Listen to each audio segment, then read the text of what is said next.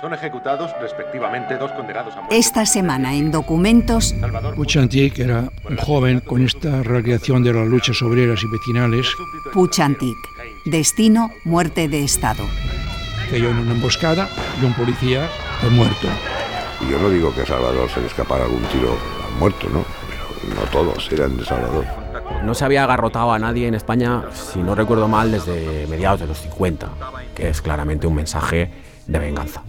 Documentos Radio Nacional de España. Una vez ya estaba dentro, no tuvo miedo. Los viernes a las 11 de la noche, las 10 en Canarias,